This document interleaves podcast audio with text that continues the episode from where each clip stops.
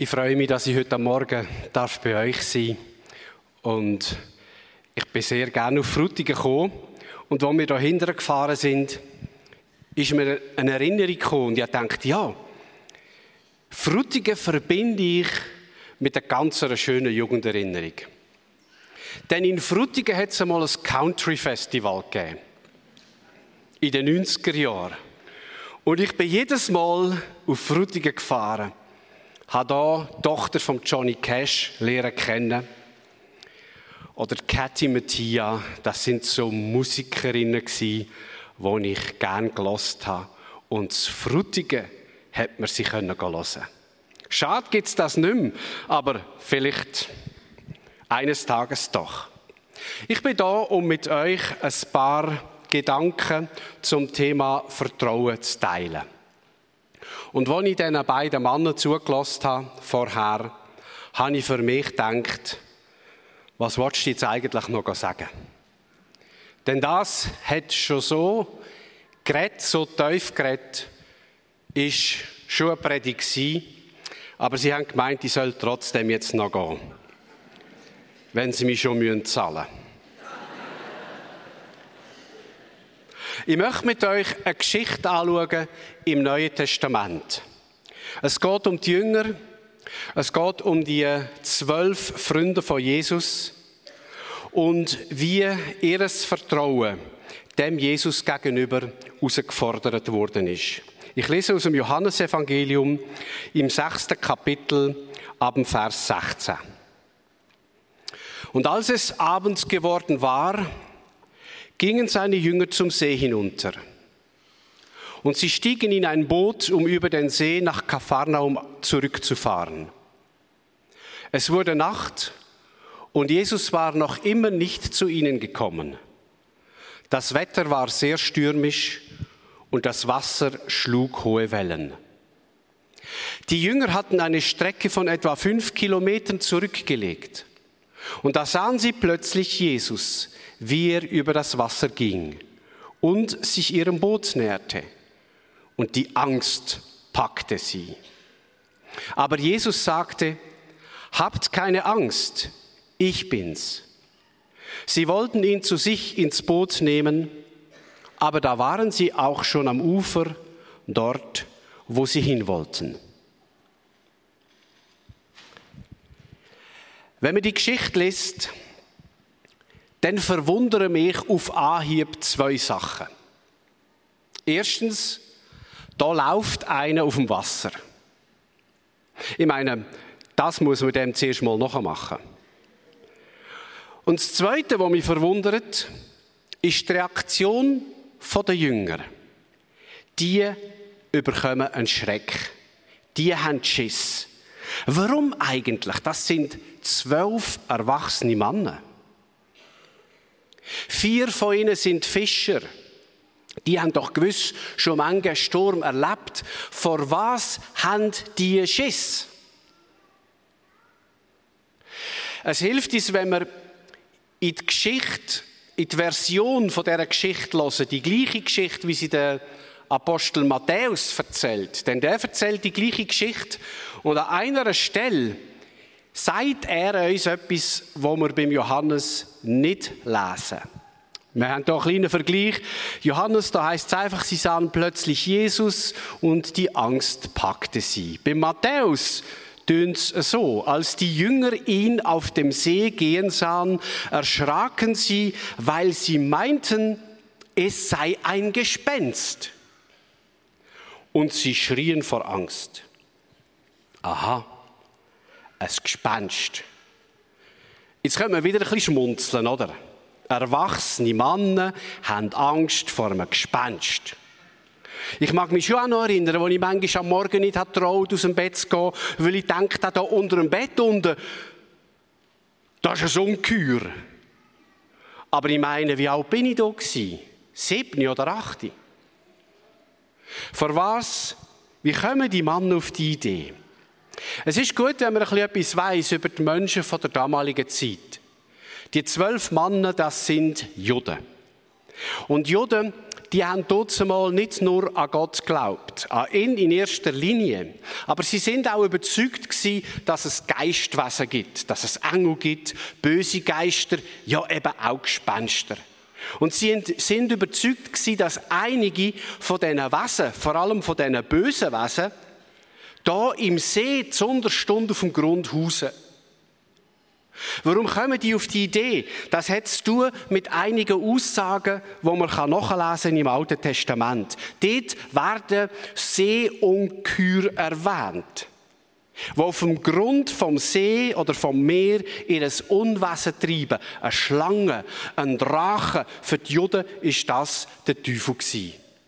Und so gibt es zum Beispiel die eine Aussage aus dem Prophet Jesaja, was heißt, es wird einmal eine Zeit kommen, da wird der Herr abrechnen mit dem Ungeheuer Leviathan, der gewundenen Schlange, dem Drachen im Meer.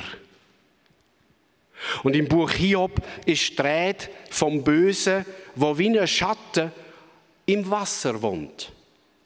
Und es hat also dort mal die Vorstellung gegeben, da unten in dem See, zur Unterstunde, da sind böse Mächte.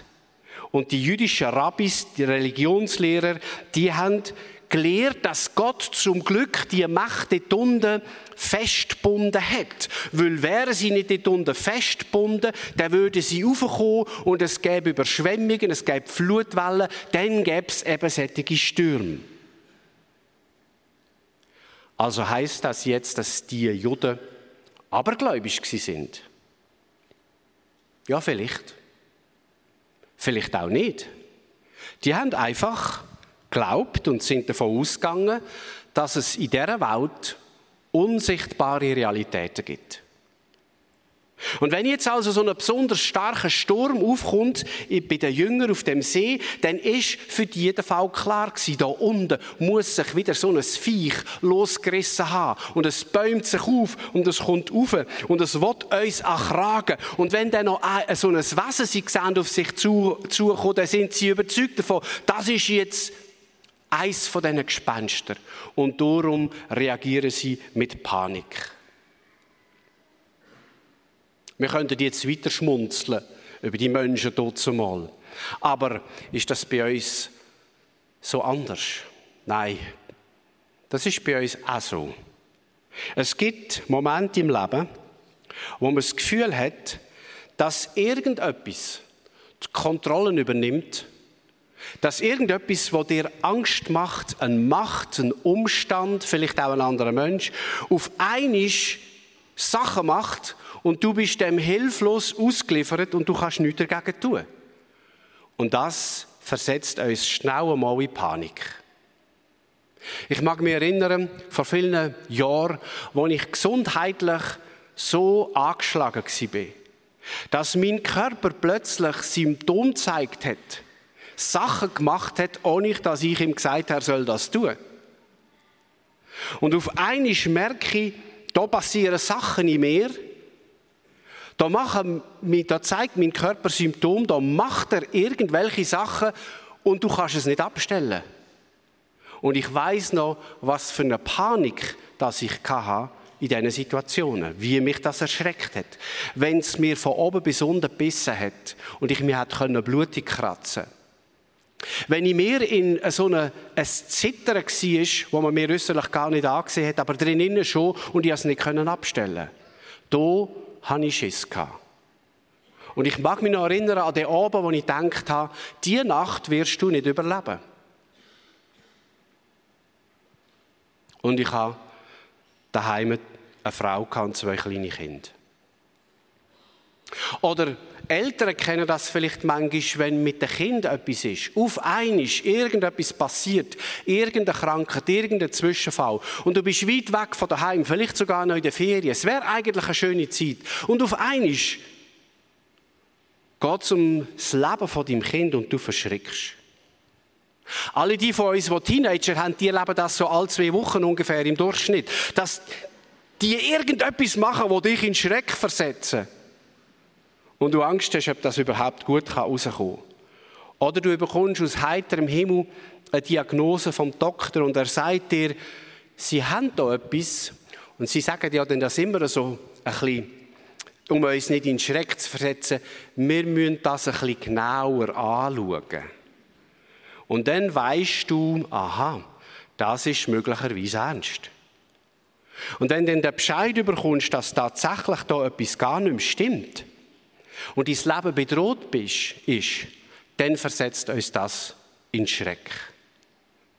Ich stelle mir vor, wenn ich an der Stelle vom Ries gewesen wäre, im Alter von, wie viel? 23. Und auf einmal verwachst du am Morgen und du bist blind. Ich stelle mir vor, dass mich das in einen ungeheuren Schreck versetzt hätte. Und der Gedanke, mein neugeborene Kind, das gestern auf die Welt gekommen ist, hast du das erste und das letzte Mal gesehen. Mit deinen Augen. Oder ich denke an das erschütternde Ereignis von diesen sechs jungen Männern, fast alle hier aus eurer Region, die vor einem halben Jahr so tragisch ums Leben gekommen sind in Schweden. Was für ein Schlag für die Angehörigen und für alle Freunde von diesen Männern. Wenn eine unkontrollierbare Schicksalsmacht einfach so sechs Leben auf einen Schlag auslöscht. Und dann denkt man auf einmal, was für Sicherheiten gibt es überhaupt noch im Leben? Und es wird einem auch bewusst, dass ja das jedem von uns jederzeit passieren kann. Ich denke auch zurück an eine Geschichte, die ich erlebt habe in der Gemeinde, in meiner Gemeinde, wo vor vielen Jahren eine junge Frau und Mutter, Mutter von einem fünfjährigen Bub, an einer Routineoperation gestorben ist. Keiner hat sich nur irgendwie den Kopf zerbrochen, was geheissen hat, sie muss ins Spital und da am Handgelenk etwas operieren. Ja, natürlich, bist du eine Woche dort, vielleicht nicht einmal nachher wieder daheim. Und dann kommt die erschütternde Nachricht, die Nagme lebt nicht mehr. Sie ist gestorben an dieser Operation. Ich habe zuerst gemeint, das ist ein schlechter Witz. Aber es ist wirklich so passiert. Und ich weiß noch, wie das uns erschüttert hat als Gemeinde. Wie sich viele Fragen aufgetan haben. Und wie die Lobpreislieder, die von dieser unendlichen Liebe und Treue von Gott singen, wie die uns auf einisch im Haus sind bleiben stecken. Und wir uns überlebt haben, stimmt denn das wirklich, was wir da singen? Sie sind so eine Art wie Zuckerwattenhymnen für so geistliche Kilbe-Momente vom Leben. Aber wenn der Sturm zuschlägt, dann irgendwie tönen sie hohl. Und in diesen folgenden Tagen sind ganz viele Leute aus der Gemeinde auf mich zugekommen, haben mich überschüttet mit ihren Fragen, mit ihrem Unverständnis, mit ihrem Zweifel. Und ich kann euch sagen, Gott ist dabei nicht gut weggekommen. Und ich dort mit drin, mit der Berufung, dann für die Herde ein Fels in der Brandung zu sein. Ja, von wegen Fels in der Brandung. Es hat mich genau so weggespült der Sturm, wie alle anderen auch. Das ist kein Sturm, das sind nur ein paar Teenager da oben. Keine Panik, liebe Eltern. Aber ja, ich weiß noch, wie mich das selber der Boden unter den Füßen weggezogen hat. Ich habe natürlich auch schon über die Leitfrage nachgedacht. Ich habe sogar schon darüber predigt. Aber wenn es dann zuschlägt, dann wirken all die gescheiten theologischen, philosophischen Gedankengänge wie hohle Verdrängungsmechanismen, wo irgendwie nichts mehr wert sind. Also, es kann uns so gehen, wie diesen Jünger da dem Wasser. Dass auf einmal alle Sicherheiten, alles, was der vernünftige Verstand, der Menschenverstand sonst sagt, einfach nichts mehr wert ist. Ein amerikanischer Theologe, jetzt kann ich da nicht weiterschalten, kann mir jemand, vielleicht kann mir Technik schnell helfen, äh, das nächste Bild einzuschalten. Kommt das? Bei mir kommt es nicht. Techniker, ist, ist er wach? Hat er Einfluss auf mich? Ich probiere es noch anders. Sehen Sie das, was ich einblenden Ja, gut. So Geschichten erinnern mich an den Satz, das ist ein amerikanischer Theologe, und manchmal sagen Theologen auch ganz anständige Sachen. Er sagt, Vertrauen in Gott hat man nicht statisch. Man kämpft darum. Gegen die ständige Möglichkeit vom Unglauben. Also es müssen manchmal nicht einmal so verrückte Sachen passieren und schon ist es vorbei mit unserer Zuversicht. Schon ist sie uns geraubt und genau das erleben die Jünger auf dem See. Wie geht Jesus mit uns um, wenn uns das passiert? Wenn uns das sogar als glaubende Menschen passiert? Was macht er denn? Ich glaube, dass das, was er bei diesen Jüngern macht, dass das das Gleiche ist, wie er auch uns gegenüber tut. Und ich würde es so zusammenfassen, er gibt uns wie zwei Antworten auf unsere Schreckensmomente. Als erstes fällt mir auf, dass Jesus zu diesen Jüngern kommt und wenn er sieht, dass die den Weg geschissen haben, dass er ihnen sagt, habt keine Angst, ich bin es. Das ist das Erste, was er ihnen zuruft. Und es ist eine unglaubliche Zusage, dass sich der Jesus mitten in den Sturm hineinstellt. Genau drin. Er füllt den Sturm aus mit seiner Präsenz. Er schaut nicht von weitem zu. Ja, jetzt wollen wir mal schauen, was die machen. Wie es das so steht mit ihrem Vertrauen. Er verspricht ihnen auch nicht, schau, das geht schon irgendwie vorbei, sondern er stellt sich mit drin. Und er ist so etwas wie das Auge vom Sturm. Der Ruhepol, wo wir ja wissen, im Hurricane, dass in der Mitte ein ruhiger Ort ist von der absoluten Stille. Und der Jesus kommt mir vor wie das Auge vom Sturm. Und das ist das, was Jesus gern macht, wenn unser Vertrauen erschüttert wird, wenn wir so Schreckensmomente haben. Das ist, was er gern macht, dass er dann sagt, ich bin's. Hab keine Angst. Ich bin da. Und das bedeutet ja, dass wir dann nicht einfach diesen Umständen ausgeliefert sind. Auch wenn wir die so hautnah jetzt gerade sehen vor Augen und wenn wir sie so hautnah spüren. Aber nein, du bist nicht irgendwelcher Macht ausgeliefert. Jesus ist da. Und das heißt nicht, dass es dann sofort aufhört stürmen. Denn in dem Text steht nie, Jesus hat den Sturm gestellt. Ich weiß nicht, ob euch das vorher aufgefallen ist. Es heißt nicht, und er stand auf und sagte zum Wasser. Steht nichts von dem in dem Text. Also möglicherweise stürmt es weiter, aber Jesus ist da. Und das ist das, was zählt.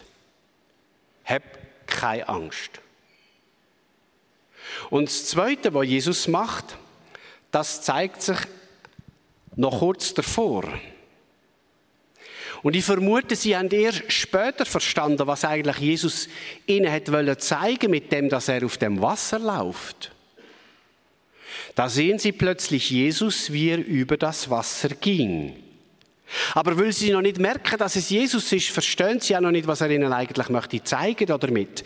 Denn ein Jod aus der biblischen Zeit, wenn der hört, dass man den Fuß auf etwas stellt, dass man auf etwas, je nachdem was es ist, bewusst hinwegläuft, der läutet ihm die Ohren. Denn der Fuß auf etwas stellen, das hat in der damaligen Kultur schon im Alten Testament die Bedeutung von über das, wo du deinen Fuß hebst, über das hast du Autorität. Das ist dir unterworfen. Das hast du besiegt. Viele hundert Jahre bevor dieser Geschichte auf dem See steht das Volk Israel vor dem verheißenen Land Kanaan und dort sagt ihnen Gott das mehrfach. Überall, wo ihr den Fuß werdet drauf stellen, das ist euch Land. Das ist eurer Autorität unterstellt. Das gehört euch. Und so ist das eine Wendung geworden für Autorität, für Herrschaft, für Sieg auch. Und im Neuen Testament wird die Formulierung aufgenommen. Und sie wird auf Jesus bezogen. Und mir zitiert die alte Stelle vom Alten Testament, wendet sie auf Jesus an und sagt, jawohl, es bezieht sich auf Jesus, wenn da heißt, ich werde deine Feinde unter deine Füße legen. Also im Neuen Testament ist Jesus der, der den Fuß auf etwas stellt und damit zeigt, dass er die Autorität hat darüber. Das bedeutet also in dieser Sturmgeschichte, wenn Jesus auf dem Wasser läuft, dann ist das nicht ein Zaubertrickli. Übrigens, das wollte ich auch noch schnell zeigen, dass ich doch auf dem Wasser laufe. Einfach so, so hm, für zwischendurch. Nein. Jesus weiß und darum steht er auf das Wasser und er macht es übrigens nur bei Stürmen. Er macht das nicht so als kleine für oben Beilage, so quasi. Er macht es nur bei Stürmen. Warum? Weil er genau weiß, was die Menschen fürchten, wenn der See in einem Sturm, wenn das Wasser sich aufgewühlt ist. Die haben Angst vor dem Bösen. Und dann stellt Jesus den Fuß drauf und will damit sagen, dass sich jetzt das erfüllt, was da im Alten Testament steht. Der Herr wird abrechnen mit dem Ungeheuer Leviathan, der gewundenen Schlange, dem Drachen im Meer. Jetzt ist es soweit. Mit dem Kommen von Jesus ist der Moment gekommen. Und er wollte damit seinen Jüngern sagen, schaut, es gibt keine Bedrohung. Es gibt keine Macht, es gibt kein Schicksal, es gibt nichts Böses, wo mehr Macht hat über euch als ich. Manchmal sind wir Christen schon ein bisschen kurlige Wesen. Wir fürchten manchmal irgendwelche Macht viel, viel mehr, als dass wir an die Autorität von Jesus Christus glauben. Es gibt eine schöne Legende über Martin Luther der bekannte Reformator aus dem frühen 16. Jahrhundert. Man, erzählt von ihm folgende Geschichte. Der Martin Luther liegt im Bett und schläft. Plötzlich verwacht er. Und er merkt sofort, ah, das fühlt sich schlecht an. Ich habe Angst, das ist irgendwie eine Aufregung in mir. Was ist es? Er, schaut ins Dunkle hinein und er sieht auf der Bettstatt jemanden hocken. Und es ist nicht seine Katharina. Es ist der Liebhaftige. Und der Martin Luther fixiert ihn mit seinen Augen und sagt zu ihm, aha, du bist es. Ja, dann kann ich ja ruhig weiter schlafen. Dreht sich um, sagt Gute Nacht und schlaft wieder ein. Ich weiß nicht, ob die Geschichte so genau stimmt. Aber sie würde super passen zu dem Mann, zu dem Martin Luther. Denn er ist bekannt für das feste Vertrauen, dass es nichts gibt über Christus. Und dass er glaubt, der Böse, der kann zwar da auf meine Bettstatt hocken, ja, das kann er, aber unter meine Decke schlüpfen, das kann er nicht. Christus hat ihn besiegt, hat alle Macht besiegt. Und sie haben nicht das letzte Wort. Nein, sie sind seiner Autorität, sie sind seiner Herrschaft unterstellt. Jesus hat seine Füße draufgelegt. Und darum haben sie alles Anrecht auf mich als Kind von Gott verloren. Und darum habe ich keine Angst. Ich möchte an dieser Stelle ganz persönlich werden. Vor was hast du Angst? Was nimmt dir manchmal den Schnuff? Was raubt dir manchmal den Schlaf? Was nimmt dir so in den letzten Tagen und Wochen deine Lebensfreude? Und was drückt dich ab? Es gibt tausend Sachen, die uns verschrecken können die uns Not machen könnten. Die Angst, etwas zu verlieren. Die Angst, jemanden zu verlieren. Oder die Angst, mit dem Verlust von einem Menschen nie fertig zu werden. Oder die Angst, eine Aufgabe zu verlieren, die dir sehr viel bedeutet. Was ist, wenn ich das nicht mehr kann? Oder der Schrecken vor einem Schicksalsschlag, wo dann du ausgeliefert wärst. Oder das Bewusstsein, da sind ein paar Sachen in meinem Leben einfach schief gelaufen.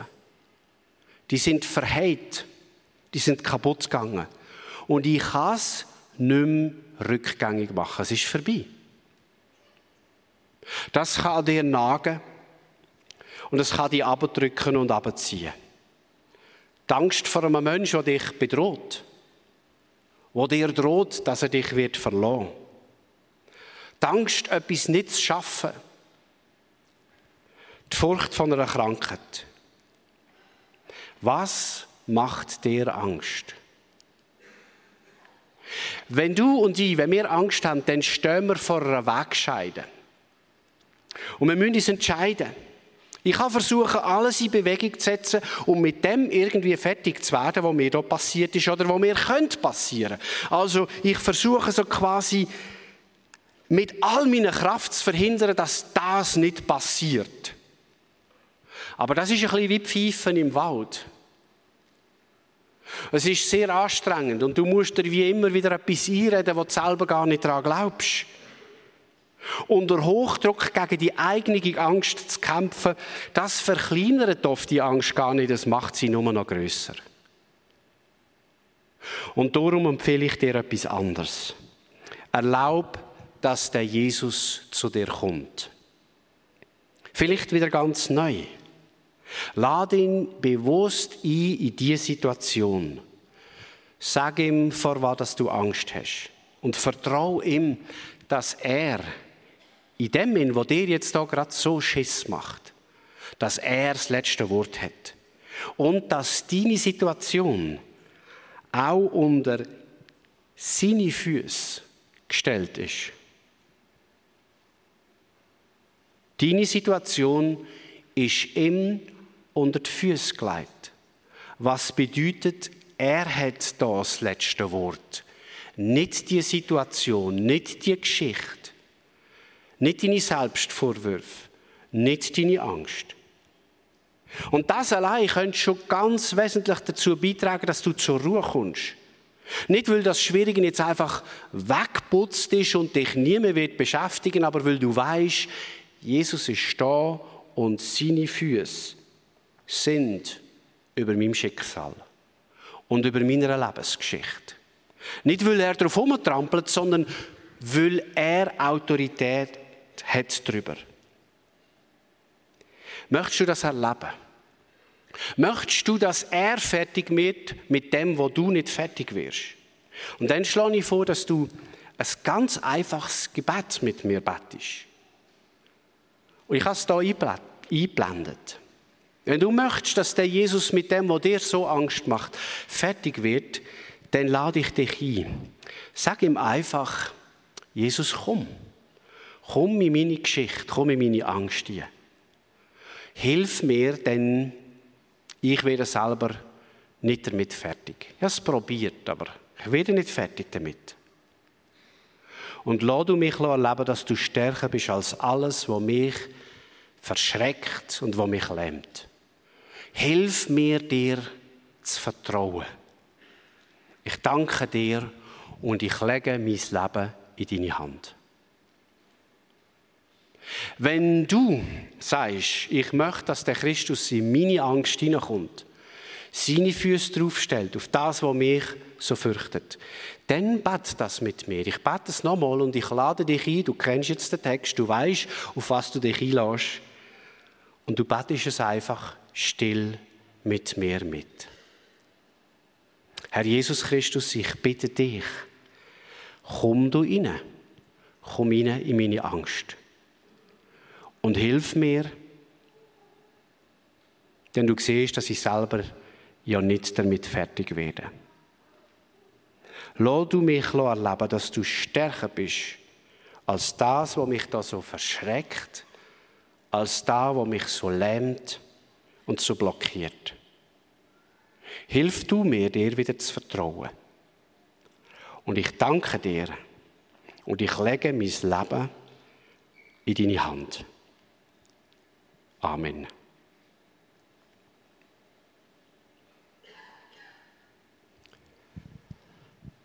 Ein so ein Gebet betet man in der Regel nicht einfach so einig sondern mir braucht es immer wieder, die Worte zu beten, in neuen Situationen. Immer dann, wenn der Schreck wieder kommt oder wenn ein neuer dazukommt. Aber ich bete für dich, dass du in der Gewissheit, dass er da ist und seine Füße über deinem Schicksal hat, dass du in dieser Gewissheit ihn immer wieder Ruhe findest. Und mit dieser Situation, wo das Leben und Gott dir zumutet, kommst, auch wenn es schwierig ist, aber du weißt, er ist da. Und du wirst nach dem Gottesdienst die Möglichkeit haben, hier vorne beim Kreuz nochmal das auch mit jemandem festzumachen. Und ich kann dir das sehr, sehr empfehlen, wenn du jetzt gemerkt hast, dass Red Topf und Punkt genau in mein Leben nie, dann lade ich dich sehr herzlich ein, dass du da kommst. Das hat vertrauensvolle Männer und Frauen, wo das einfach mit dir nochmal festmachen. Denn manchmal kann unser Herz erst dann wieder Vertrauen fassen, wenn ein Mensch uns zuspricht, jawohl, ich sage es dir persönlich mit deinem eigenen Namen zu tun, dass Christus sein Fuß über dem, über das stellt, wo dir da so Angst macht. Und es wäre eine tolle Möglichkeit für dich, dass du so richtig ganze Sachen machen mit, der, mit dem Vertrauen in Jesus. Und dann kann es sein, dass du genau das erlebst, was die Jünger da auch erlebt haben. Denn die Geschichte ist dann ganz schnell zu Ende. Es heißt da, Jesus ist gekommen und hat ihnen gesagt, habt keine Angst, ich bin's. Und dann heißt es da wieder, sie wollten ihn zu sich ins Boot nehmen, aber da waren sie auch schon am Ufer, dort, wo sie hin wollten. Hoppla, das ist jetzt aber schnell gegangen. Was für ein Schluss. Ich glaube, die haben nicht einmal müssen rudern.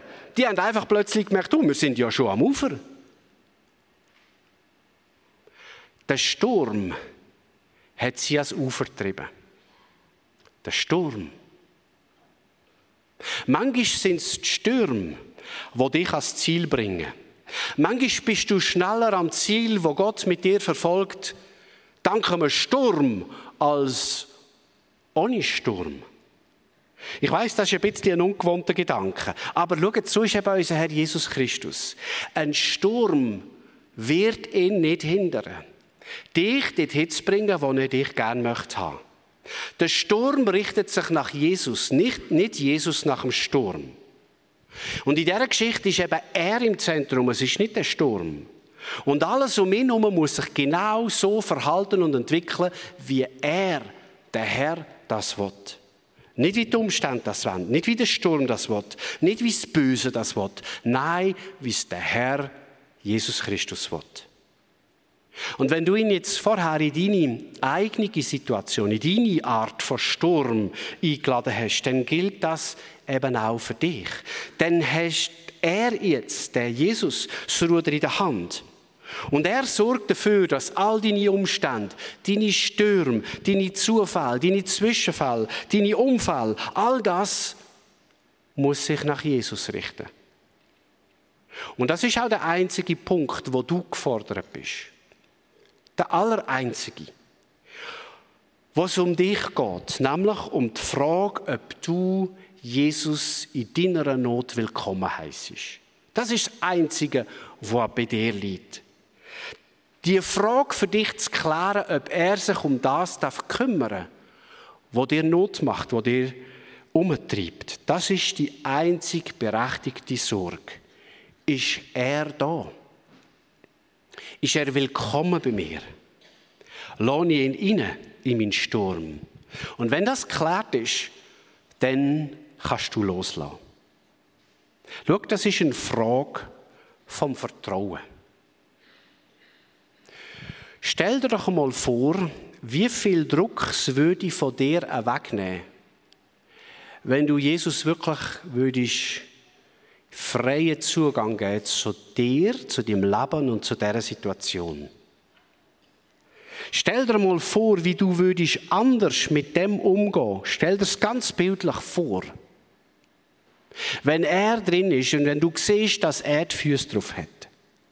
Natürlich bist du weiter herausgefordert. Aber du weißt, mit dem wird er fertig. Ich muss nicht damit fertig werden. Er ist da.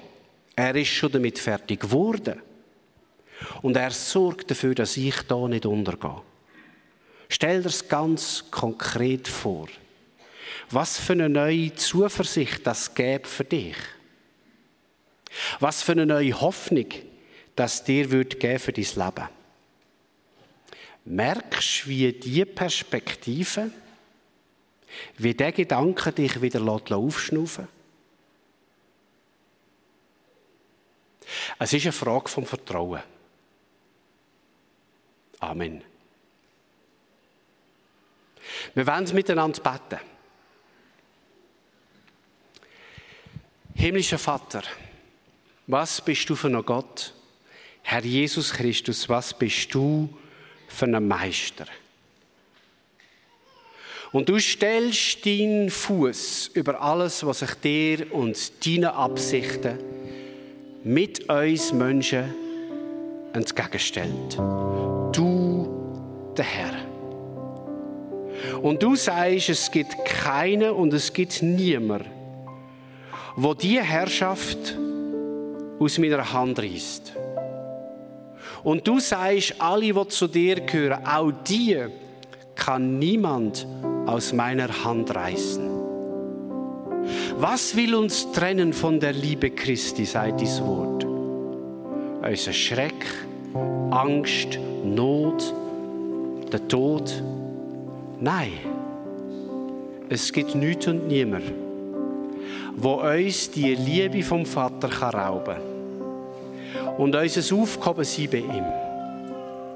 Und da sind wir, Herr, da bin ich mit meiner Lebensgeschichte, mit meinen Ängsten, mit meinen Verunsicherungen.